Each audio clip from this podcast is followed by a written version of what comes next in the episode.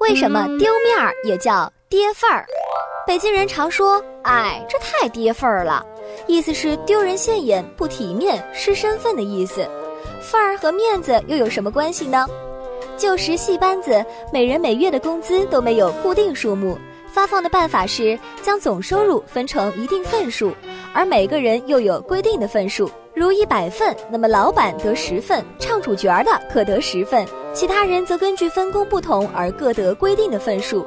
如跑龙套的可得两份，维持秩序的警察两份，扫地的则只能得半份儿，烧开水的也不足一份儿。这样就是在各工种之间的收入除了差别大小之外，就有一个够份儿和不够份儿的说法了。拿够份儿的人就有份儿大和份儿小的区别。老板心情好，给你涨工资了，那就是拔份儿；相反的，那就是跌份儿，也就太难堪了。钱少了，脸上当然挂不住，这也太跌份儿了。